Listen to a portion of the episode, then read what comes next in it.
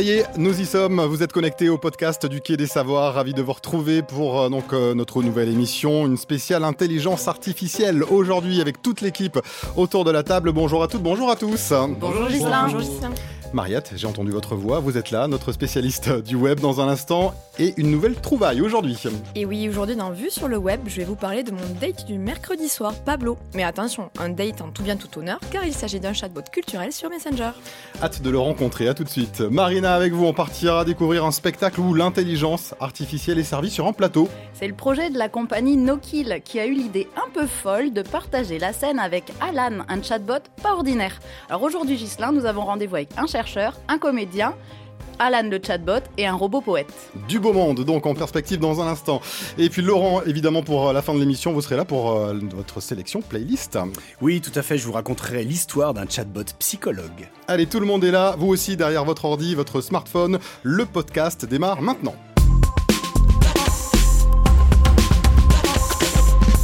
Et on se connecte donc euh, sur le web avec vous, Mariette, pour donc nous présenter votre date. Pablo, qui est-il ce Pablo Alors, Pablo, c'est un bot conversationnel donc avec qui j'ai rendez-vous, avec qui vous pouvez avoir aussi rendez-vous donc tous les mercredis soirs. Il s'agit d'un robot intelligent et cultivé au service des arts, qui donc chaque mercredi nous dresse le portrait d'un artiste hein, issu du cinéma, de l'art, des livres, de la musique, etc. Alors je l'ai découvert grâce à Camille, euh, Camille Jounon, donc la créatrice de la Minute Culture. Je vous en ai déjà parlé donc dans le podcast numéro 6. Et euh, Pablo, il a été lancé tout récemment, hein, il y a quelques mois, euh, par les équipes de Jam euh, avec donc Camille Juno. Donc Jam, c'est une agence de création de chatbot hein, donc pour les entreprises, mais aussi un chatbot Messenger dédié lui au sujet de l'actualité. Alors comment ça se passe la médiation numérique via un chatbot Messenger? Eh bien tous les mercredis, donc Pablo m'interpelle sur Messenger comme un pote. Hein, qui, je suis toujours un petit peu surprise par la, la, bulle qui apparaît avec une petite phrase d'accroche, toujours bien sentie. Tu kiffes les films d'horreur? Ah, Il sait vous parler mais qui, est Pablo déjà? Ah oui, c'est oui, c'est lui. Et euh, donc là, c'est pour parler de Stephen King, où euh, tu es du genre douillet, et paf, là, il me parle des performances corporelles de Marina Abramovic, ou encore ses interrogations à se laisser pousser la moustache pour introduire donc le sujet de Dali. Alors le ton est jeune, hein, familier, humoristique, il y a des emojis, il y a des gifs, tout ce que j'aime. Pablo se veut un effet donc éducatif, fun et inspirant. Et c'est vrai qu'on dirait qu'on parle vraiment donc avec un pote hein, de manière informelle. Et on apprend plein d'infos très intéressantes donc à travers des anecdotes, euh, des questions, des ressources, hein, puisqu'il y a des liens euh, vers des, sites externes, donc euh, des extraits vidéo, des extraits audio. c'est vraiment assez complet pour un tour d'horizon de, de, chaque artiste exploré. Le dialogue se fait donc avec Pablo en cliquant hein, parmi les options proposées dans le, dans le Messenger. Bon, je ne vous cache pas qu'il est inutile de lui parler, enfin de lui taper des phrases hein, pour lui parler du beau temps. Il ne vous répondra pas. Euh, vous avez essayé? Oui, j'ai essayé. Donc par exemple, quand il conclut par euh, passe une bonne journée et que pleine d'empathie artificielle, hein, dédicace à Serge Tisseron, je lui réponds merci toi aussi. Et il me répond alors, bah, sorry, j'ai pas compris. Et il me réoriente alors vers d'autres propositions. Donc, et je trouve ça assez, voilà, là, là, là. et je trouve ça assez marrant parce qu'on a un petit peu tendance à oublier au cours de la conversation bah, que c'est pas une vraie personne derrière l'écran, tellement c'est intéressant. Alors, de quelle personnalité vous parle-t-il? Alors, elles sont assez variées. Hein. Ça va de Michel-Ange à Anne Frank, en passant par James Cameron, Okusai ou Jay-Z. Donc, vraiment très varié, éclectique. Hein. Et un exemple que j'ai beaucoup aimé, c'était celui de Matt Groening. Est-ce que vous savez qui est Matt Groening? Le créateur, le papa des Simpsons. Voilà. Donc le dessin animé le plus culte de tous les temps. Hein, donc j'ai appris plein d'infos intéressantes et je vais vous, enfin, vous ah. interroger pour voir si vous savez vous aussi. Vous avez les buzzers, c'est bon? Allez, on y va, c'est parti. On est à fond. Savez-vous combien d'épisodes à ce jour ont été diffusés des Simpsons? Incalculable. 464. 669. Ah. Et il y a 6 mois de réalisation par épisode. Euh, Bart, euh, ce, sale gosse, est le seul personnage quand même fictif à avoir figuré dans la liste du Time, des 100 personnes les plus influentes. Euh, les prénoms Homer, Barge, euh, Marge, Ou Ils sont un peu barges, hein, c'est vrai. Donc Homer, Marge, Bart, Lisa et Maggie sont les vrais prénoms de la famille de Matt. vous avez remarqué qu'ils ont souvent Quatre doigts. Quatre doigts. oui, Vous savez pourquoi Comme Mickey. Voilà, ça se fait souvent dans les dessins animés, c'est pour économiser donc euh, du temps de réalisation. Sauf un personnage. Le chien. Alors non, pas le chien, ça aurait pu, mais... La petite Le méchant Non. Dieu. Dieu, bah, ah Dieu c'est Dieu, donc forcément, bah, il a cinq, cinq, doigts, voilà. Ou encore ce petit fun fact que j'aime beaucoup, j'avais jamais fait attention, mais si vous observez bien le visage d'Homer dans les premières saisons, vous remarquerez qu'il a les initiales de Matt Groening cachées dans son visage. Je vous laisse chercher, explorer euh, parmi des images sur Google. Euh, je vous laisse également explorer les autres personnages racontés par Pablo. Euh, vous pouvez également le retrouver donc sur Instagram où l'artiste du jour est traité sous la forme d'un post avec quatre anecdotes donc reprises, ou bien encore sur Facebook. Je vous conseille vraiment de vous abonner à ce petit rendez-vous hebdomadaire. Hein. c'est une pépite numérique vraiment, c'est bien fait. On apprend sans s'en rendre compte hein, de manière ludique et décontractée. Et ça, vous le savez, j'adore. Et puis comme le dit Pablo, au pire ça te cultive. Hein au mieux. Ça t'inspire. Il a tellement raison. Merci beaucoup, Mariette, de nous avoir présenté Pablo dans Vue sur le web. Allez Marina, vous nous amenez au théâtre aujourd'hui sur les planches, l'intelligence artificielle avec vos invités euh, pour nous en parler. Euh, on accueille Tim Van de Kreuz, bonjour. Bonjour. Vous êtes chercheur en informatique en Institut de recherche informatique de Toulouse et membre de l'équipe Mélodie. Bienvenue chez nous. Euh, bienvenue également à vous, Léon Lanclos. Bonjour. Bonjour. Vous êtes comédien au sein de la compagnie No Kill, mais aussi dessinateur, conférencier et concepteur de robots à vos heures et vous êtes tous les deux les papas de la pièce Turing Test. Alors Turing Test, c'est une création qui a fait se rencontrer effectivement cette, cette compagnie de théâtre contemporain qui est la compagnie No Kill et le laboratoire de l'IRIT, qui est un laboratoire d'excellence en informatique toulousain. Et de cette rencontre est né Alan, un des acteurs de la pièce Turing Test que j'ai eu le privilège de rencontrer il y a quelques minutes et je vous propose de l'écouter. Bonjour Alan, comment ça va? Bonjour, je suis Alan, un comédien du spectacle Turing Test. Enchanté. Moi ça va pas trop mal, mais commençons par le début. Comment t'appelles-tu? Je m'appelle Marina. Heureux de te rencontrer, Marina. Enchantée également. Qu'est-ce que ça fait de devenir acteur et de monter sur scène, Alan?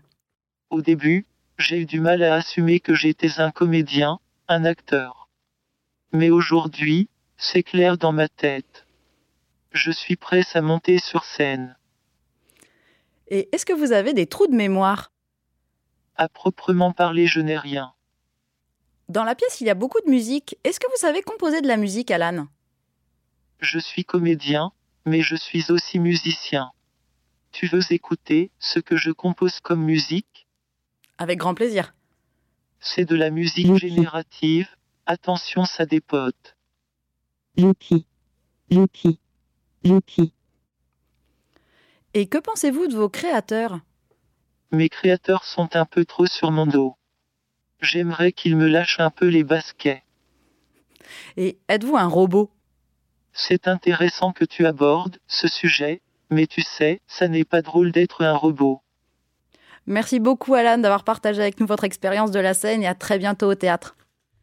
Alors c'était donc Alan, le robot conversationnel, qui partage la scène avec vous, Léon.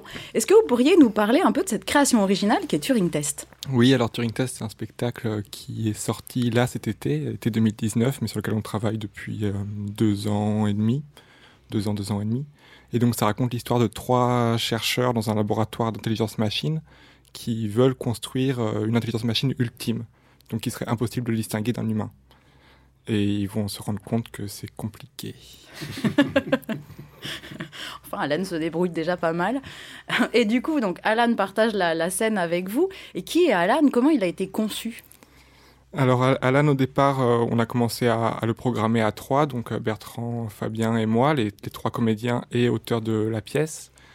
Et à un moment, on a décidé de faire appel à l'IRIT, donc qui est le laboratoire d'intelligence artificielle et d'informatique de, de, Toulouse, à Paul Sabatier, et ils nous ont aidés pour une euh, partie euh, spécifique du programme d'Alan, qui est en fait du deep learning, de l'apprentissage euh, profond. Alors peut-être vous pourriez nous en parler un petit peu, Tim, parce que vous avez suivi le projet vous aussi oui, oui, tout à fait. Donc oui, on a effectivement participé par rapport à un certain aspect du chatbot, qui est un chatbot qui doit être capable de répondre un peu plus, disons, sur des questions plus pas trop euh, connu déjà. Donc, en fait, ce qu'on a fait, c'est euh, entraîner un système à répondre par rapport à un grand corpus pour pouvoir répondre de manière automatique, avec l'apprentissage automatique notamment. Donc, euh, c'est ça qu'on a essayé de faire, de un algorithme qui est capable de entraîner comment répondre à quelque chose qui est, qui est demandé. Et ce système s'est entraîné à partir d'un grand corpus. Donc, c'est ça qu'on a, essayé de faire. Euh, créer un système qui peut répondre comme ça avec l'apprentissage de manière complètement automatique. Et ça, c'est la conversation que je viens d'avoir avec Alan. Alors du coup, il a eu un, une aliment. en fait, non, non. Donc, en fait, il y a deux différentes manières de euh, avoir un système con- conversationnel. Donc, une première manière, c'est d'avoir des règles qu'on va coder de manière manuelle. Et c'est plutôt ça que vous avez entendu maintenant. Et ça, c'est la partie qu'on a fait, du coup, euh, nous trois, euh, les trois euh, auteurs de la, du spectacle. Voilà. Est-ce qu'on a entendu les réponses? Elles étaient écrites ou c'est lui qui les a assemblées avec les, les mots qu'il connaît? Euh, elles sont euh, écrites et certaines, c'est un peu comme des textes à trous, c'est-à-dire que la base est écrite et puis après, il va compléter avec des mots de la question. Et le verbe dépoter, euh, il l'a connu comment alors du coup Je suis pas responsable. Donc ça, c'est le premier mode. Et il y en a un second. Et le deuxième, effectivement, c'est euh, un modèle qui essaie d'apprendre ça de manière complètement automatique, donc sans encodage manuel. On a juste un grand corpus, c'est-à-dire des conversations qui existent déjà, ou des, euh, des phrases euh, qui existent déjà, et on va juste utiliser ça pour avoir un système qui répond. Donc le système va récupérer euh, des paramètres, va entraîner ces paramètres, et une fois qu'on a fait ça, on a eu cette phase d'entraînement, euh, le système est capable de répondre euh, de manière générale. Donc, Et- Et du coup, je peux discuter avec lui, lui poser dix fois la même question. Il va me répondre poss- possiblement dix fois différemment. Tout à fait, oui. Ça dépend comment c'est euh, en fait programmé, mais s'il y a un facteur aléatoire dedans, qui est souvent le cas, ça va effectivement être comme ça. Donc il va toujours répondre à quelque chose de différent. Et donc le corpus, c'est un corpus de sous-titres de films, en fait. C'est des, des millions de lignes de sous-titres de films qu'on a récupérés. Film, euh, tout, toute époque confondue, tout style de film? Alors tout style de film, oui, toute époque, non, parce qu'on a pris que des films euh, de 2017 et de 2018, parce que c'était déjà énorme comme, euh, comme quantité. Et donc on a pris tout ce qui était disponible sur ces deux années-là. Alors du coup, il y a, quand même peut-être pas mal de biais au niveau de, Alan, parce que s'il a été effectivement euh, nourri, entre guillemets, avec des citations de films des années euh, 2017-2018, enfin, indépendamment de ce qui est sorti, euh, j'ai pas souvenir Oui. exactement de... Oui, ça c'est Il absolument a le cas. échappé à la Reine des Neiges, ça c'est sûr. Et ça, c'est quelque chose. Ça, c'est quelque chose qui est toujours le cas. Donc, euh, le corpus qu'on va utiliser pour entraîner le système, euh, le biais qui est dedans va être reproduit par le système. Donc, ça, c'est quelque chose qui est important à y retenir. Oui, tout à Donc, fait. donc si les films de 2017-2018 étaient euh, très orientés, films un peu misogynes, machistes, euh, Alan, il est comme ça. Oui, là, il parle beaucoup de- d'accidents et de cancers. Ah oui, C'est des joyeuses. Il y avait de l'ambiance dans les salles en 2017. Donc, euh, donc ça, c'est Alan euh, qui est donc sur scène. Mais alors, du coup, au niveau de, de l'IRIT, vous travaillez pas que pour Alan et pour euh, la pièce Turing Test. Vous, J'imagine que vous avez d'autres projets de recherche. Oui, tout à fait. Donc, dans l'équipe en général, donc l'équipe Mélodie, on travaille sur le traitement automatique des langues. Donc, comment est-ce qu'on peut comprendre, interpréter, générer les langues de manière automatique? Donc, ce sont ces questions qu'on regarde avec l'équipe Mélodie. Oui. Et donc, vous nous avez amené euh, un autre robot, parce qu'on a eu la chance de, rencontrer Alan tout à l'heure, mais vous avez amené également Charles. Oui, tout à fait. Charles, ça, c'est un poète euh, automatique, donc euh, qui génère des poèmes de manière automatique. Et donc, ça, c'est un système qui est aussi un système basé sur les réseaux de neurones, donc ce qu'on appelle le deep learning. Et donc, le système essaie de générer des poèmes euh, de manière automatique. Donc, c'est entraîné sur un grand corpus de textes qui sont pas des po- poèmes d'ailleurs, donc ce sont des textes généraux. Mais après, on va appliquer des contraintes pour rendre ça euh, de manière poétique. Et donc, on a emporté un exemple aussi, si vous voulez l'entendre. Avec grand plaisir. Donc, c'est Léon qui va le lire. Alors c'était généré à l'instant parce qu'il écrit 15h55 et les thèmes qu'il a choisis tout seul c'est tendresse, joie, bonheur. C'est l'inspiration de l'émission. Une très belle plume d'amour, un pur délice, un très beau poème plein de romantisme. Je t'aime mon cœur et mon complice, merci pour tes moments de tendresse, d'égoïsme. Les mots sont tellement beaux, comme le compost, et pourtant en un mot, l'âme chante le blues. Tu as toujours aimé danser avec moi, après tout c'est toi, tu es jalouse. Waouh On peut faire un tube avec ça. Waouh Quel poète Ouais. ce Charles Euh, Les robots ne connaissent pas le compost, visiblement. La beauté du compost. d'accord. C'est un concept. C'est un concept. C'est voilà. juste qu'il a une idée différente, c'est ça. Oui. C'est de la poésie. Tout est relatif. Ouais, ouais. Je vais l'embaucher pour la Saint-Valentin, ça peut m'aider. ouais. C'est clair, il y a- il y, a un débouché. Donc Charles est poète, mais vous travaillez sur un système qui va encore au-delà, euh, donc avec une idée de, de créer un robot qui serait capable de générer de la musique et des paroles. Oui, effectivement. Donc, en fait, les algorithmes qu'on utilise, ils sont assez généraux. Donc, euh, au lieu de euh, entrer des paroles, des mots, des phrases. On peut en fait aussi entrer une euh, mélodie, une séquence de notes, et comme ça, en fait, euh, générer des mélodies de manière automatique. Et on a essayé de combiner ça aussi avec les paroles, effectivement. Donc ici, on a un système qui est capable de générer à la fois la mélodie, la musique et les paroles. Euh, donc, effectivement, c'est ça qu'on essaie et on est en train de développer encore plus maintenant. On avait déjà parlé euh, dans le podcast ici euh, d'un album créé en, exclusivement en intelligence artificielle. C'était Hello World. Mais là, c'était que la musique. On était d'accord, hein, c'est ça? Là, on passe euh, un capot dessus. Oui, donc ici, c'est effectivement les deux. Donc, on veut à la fois la mélodie et les mots qui vont avec. Auteur-compositeur. Voilà, c'est ça. Et ce sont des contraintes en plus parce que bien sûr, si on va générer ces mots, ça doit coller avec la mélodie. Donc il y aura pas mal, pas mal de contraintes qui, euh, rentrent en jeu. Mais donc c'est ça qu'on essaie de faire, effectivement, oui. Je vous propose d'en écouter un court extrait.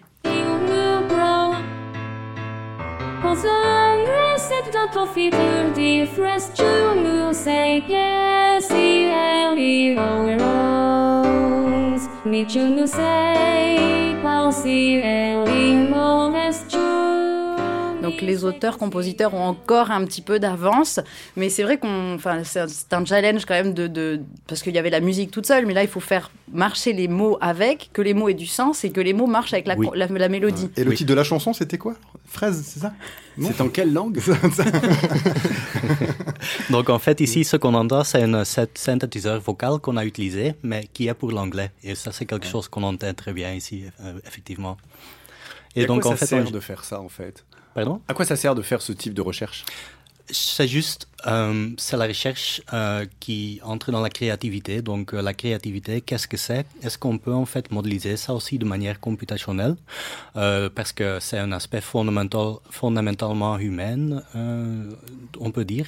Donc est-ce qu'on est capable en fait de modéliser ça? Donc euh, ou jusqu'à quand est-ce qu'on peut aller pour modéliser ça avec des machines, avec des ordinateurs?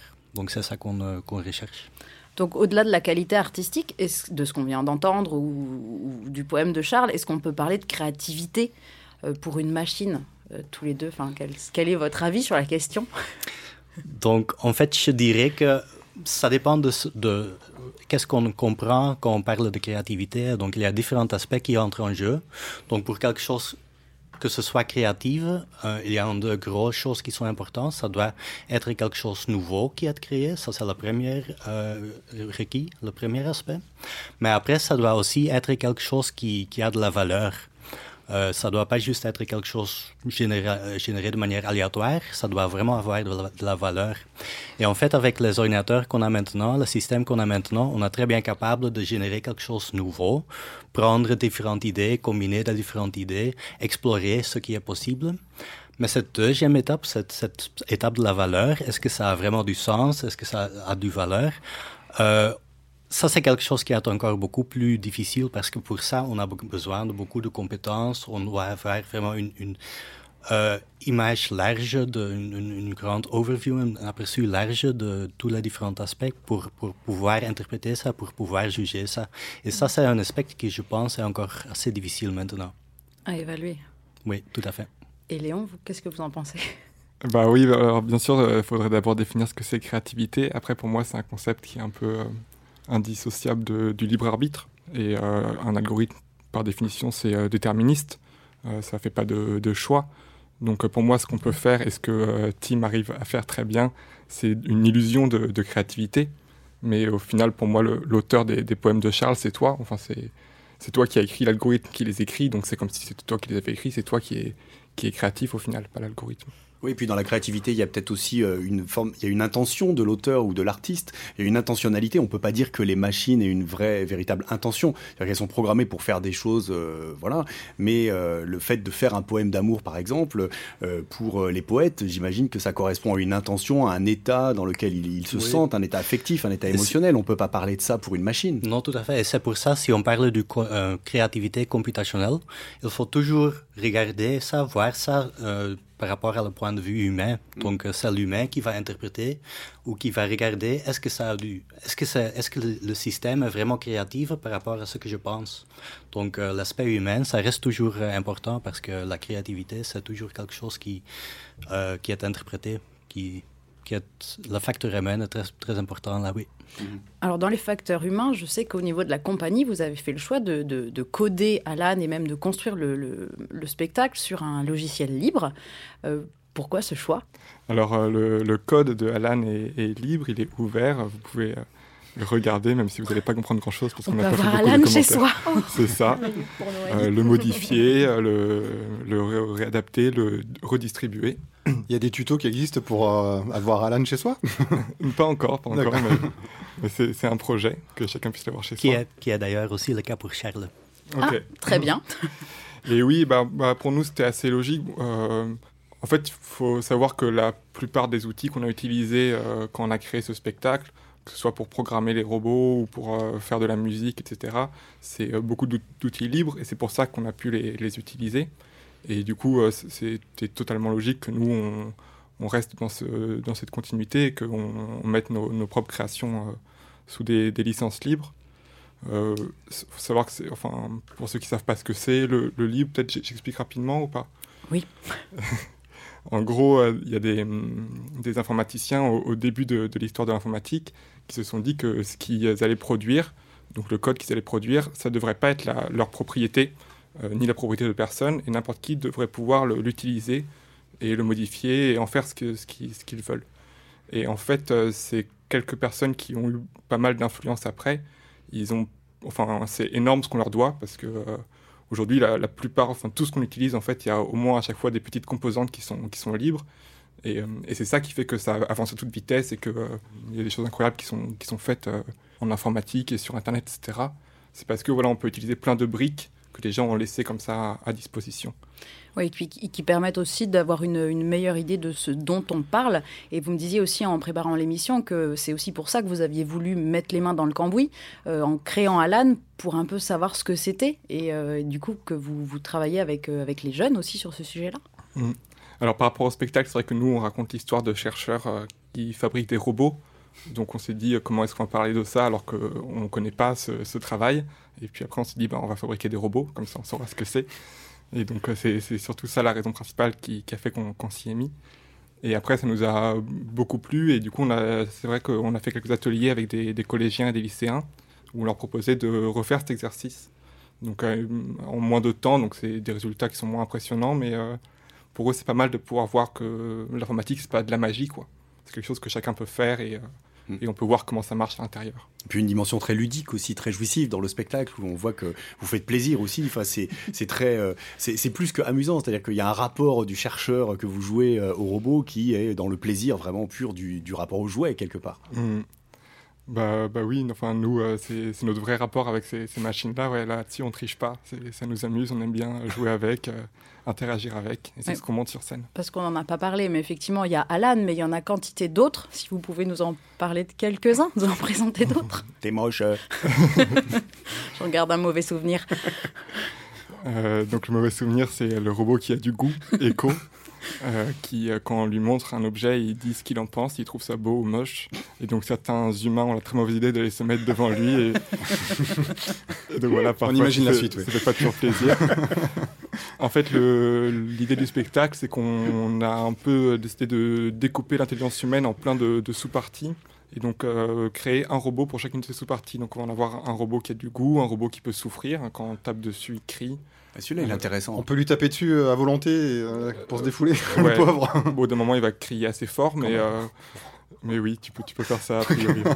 Mais ça, c'est intéressant parce qu'en fait, euh, une, ça correspond aussi à une expérience scientifique de robot qui, qui signifie la douleur et finalement, les gens n'arrêtent de lui taper dessus parce qu'il y a une forme d'empathie tout de suite qui se fait avec la machine. On pensait que ce serait ça qui arriverait. Ouais. On pensait que les gens euh, auraient pas envie de, de taper dessus parce qu'ils crient. En fait, c'est c'est l'inverse. L'humain est cruel. Un léger sadisme. Surtout les enfants. et donc voilà, on a aussi un robot qui peut s'étonner, un robot qui est gourmand, un robot qui est curieux, et voilà, comme ça, on- Donc les robots ont des sentiments. c'est ce qu'on veut faire croire. On Donc- reste dans l'illusion alors. Donc il y a un robot égale une tâche, mais en fait, à la fin, quand même, vous essayez de, de connecter un peu tout ce petit monde-là. euh, peut-être à la manière de, de- de- du compositeur de fraises. Je ne sais pas s'il a un nom, euh, ce, ce- ce non, robot-là. pas encore. Il est tout nouveau, donc faut encore Il voir. est tout neuf. Euh, bah, je vous remercie beaucoup pour, euh, pour tous ces, ces éléments. En attendant, bah, vous pourrez retrouver Léon, Bertrand, Fabien et Alan sur scène à Toulouse et ailleurs. Toutes les dates sont à retrouver sur le site de la compagnie Nokil, donc Noki- compagnienokil.fr. Et en attendant de les retrouver sur scène, je vous propose d'écouter un court extrait dont nous sommes totalement fans au Quai des Savoirs. Merci beaucoup à tous les deux. Merci à Alan et merci à Charles également. C'est la fête. C'est bon. C'est un peu bizarre. C'est bizarre.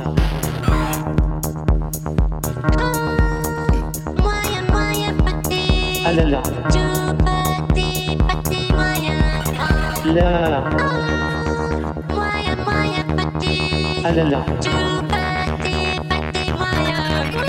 Là là là là. Comme dirait Alan, ça dépote cette bande originale. Merci beaucoup à tous les deux et à très bientôt donc euh, sur scène. Les billets sont disponibles partout pour vous découvrir. Allez, tout de suite, c'est Laurent qui rentre en scène pour la playlist et vous allez nous raconter une histoire, Laurent, aujourd'hui. Il était une fois une île au nord de l'océan Atlantique, du côté de Saint-Pierre-et-Miquelon, où un groupe d'humains avait décidé de vivre en autonomie, loin des tumultes du monde, et d'inventer une nouvelle forme de société. Il était une fois une intelligence artificielle, baptisée Sun, le soleil en anglais, qui veillait au bien-être psychologique de cette communauté en discutant, tel un parent ou une confidente, avec toutes celles et ceux qui en éprouvaient le besoin. Une sorte de chatbot psychologique, en quelque sorte. Il était une fois une jeune femme aux symptômes proches de l'autisme, souffrant de troubles relationnels aigus avec les humains et paradoxalement très douée pour analyser et comprendre les dynamiques sociales, notamment via les réseaux sociaux, et qui à travers un blog invente un monde nouveau, avec de nouvelles règles. Ce blog, elle l'appelle Le Monde selon Wen, Wen c'est son prénom, et il est suivi par des millions d'internautes, alors que le monde contemporain est en train de se déliter, de collapser, sous les attaques incessantes des warbots et autres deepfakes. Cette jeune femme, Wen Siko, va alors être sollicitée pour éduquer l'intelligence artificielle Sun afin de créer une société idéale, égalitaire, autonome, durable sur cette île française du bout du monde. Voilà en quelques mots le pitch de ce court roman ou de cette longue nouvelle de l'ICAM intitulée Résolution qui vient de sortir aux éditions La Volte dans la nouvelle collection Utopia. Utopia comme utopie, ce genre littéraire qui remonte à la Renaissance où déjà, sur une île, l'écrivain anglais Thomas More imaginait une société idéale loin du monde, c'était en 1516. Depuis, chaque siècle a vu naître diverses utopies, de Francis Bacon à Jules Verne, en passant par Charles Fourier et toutes les amazing stories des écrivains de l'âge d'or de la science-fiction dans les années 40-50. Puis, à la fin du XXe siècle, ce genre a semblé disparaître, remplacé par son exact inverse, la dystopie. Depuis les années 80 et le célèbre film Blade Runner, la dystopie a envahi nos imaginaires. La dystopie, vous savez, c'est cette manière de ne regarder que le verre à moitié vide, de décrire des fins du monde, de montrer ce qui cloche, d'imaginer la prochaine catastrophe, dans un monde toujours plus technologique, déshumanisé, angoissant, à la merci de quelques puissants groupes industriels ultralibéraux, dans une société où les liens sociaux se sont quasiment tous dissous et où la peur gouverne les esprits. Toute ressemblance avec une société ou des personnes existantes étant évidemment purement fortuite. Bien sûr. Ce genre qui a fait florès depuis bientôt 40 ans au cinéma, dans les romans, dans les jeux vidéo, a été baptisé au début cyberpunk parce qu'il puisait son inspiration et sa fascination morbide dans l'informatique personnelle naissante et déjà dans les promesses des réseaux et des intelligences artificielles. Il mettait en scène bien souvent des hackers, des marginaux du numérique, bref, des cyberpunks. Tiens, d'ailleurs, on dit plus trop cyber aujourd'hui. hein. Il faut dire que cet imaginaire collait bien à une époque où les catastrophes industrielles et sanitaires se sont enchaînées. Tchernobyl, l'affaire du sang contaminé, la maladie dite de la vache folle. Et la méfiance envers certaines technologies s'est installée. OGM, mais aussi ondes électromagnétiques, nanotechnologie. Enfin, la prise de conscience du changement climatique, avec son catalogue de catastrophes annoncées et de plus en plus vécues, a parachevé l'idée d'une apocalypse à venir. Mais l'imaginaire de l'effondrement ne nous aide pas à l'éviter, à changer de voie, car il nous fascine, tels des insectes pris dans les phares des voitures qui vont s'écraser dans la foulée sur le pare-brise. Bien sûr, nous devons agir pour accélérer les transitions climatiques, démocratiques et sociales, mais aussi renouveler nos imaginaires, nous raconter d'autres histoires, ouvrir d'autres futurs plus désirables. Et comme le répète Alain Damasio, si tu veux la paix, prépare la paix. Dans cette guerre des imaginaires de ce début de XXIe siècle, ce nouveau roman de l'ICAM, qu'on connaît bien au Cas des Savoirs, puisqu'elle vient de participer à la conception de notre nouvelle exposition Code Alimentation, s'inscrit donc clairement dans le camp des nouveaux utopistes. On ne bâtit pas une utopie avec des rêves, on la construit avec ceux qui savent regarder le monde en face, dans les yeux, fait-elle écrire à son personnage, Wen, dans son blog prophétique. Sans mièvrerie, sans naïveté, sans annonce révolutionnaire, elle imagine une autre façon de vivre avec les sciences et les technologies, dont l'intelligence artificielle, en interrogeant les fondements de ce qui qui que des hommes et des femmes parviennent à vivre ensemble harmonieusement, et en montrant comment les questionnements existentiels, les angoisses, les handicaps relationnels peuvent, dans une alliance inédite avec la machine et l'IA, nous permettre de nous projeter et de construire un futur juste humain, mais pleinement humain.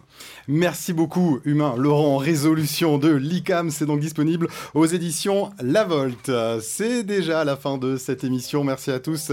Merci à toutes de nous avoir euh, suivis pour cette spéciale intelligence artificielle. Rendez-vous sur toutes les plateformes de podcast, Deezer, Ocha, Spotify, etc. Et bien sûr sur quai-des-savoirs.fr pour retrouver toutes les références de cette émission. Une émission réalisée par Arnaud Maisonneuve. À la technique, Vincent Navarro. Commentez, likez, partagez et surtout, restez curieux. À très bientôt.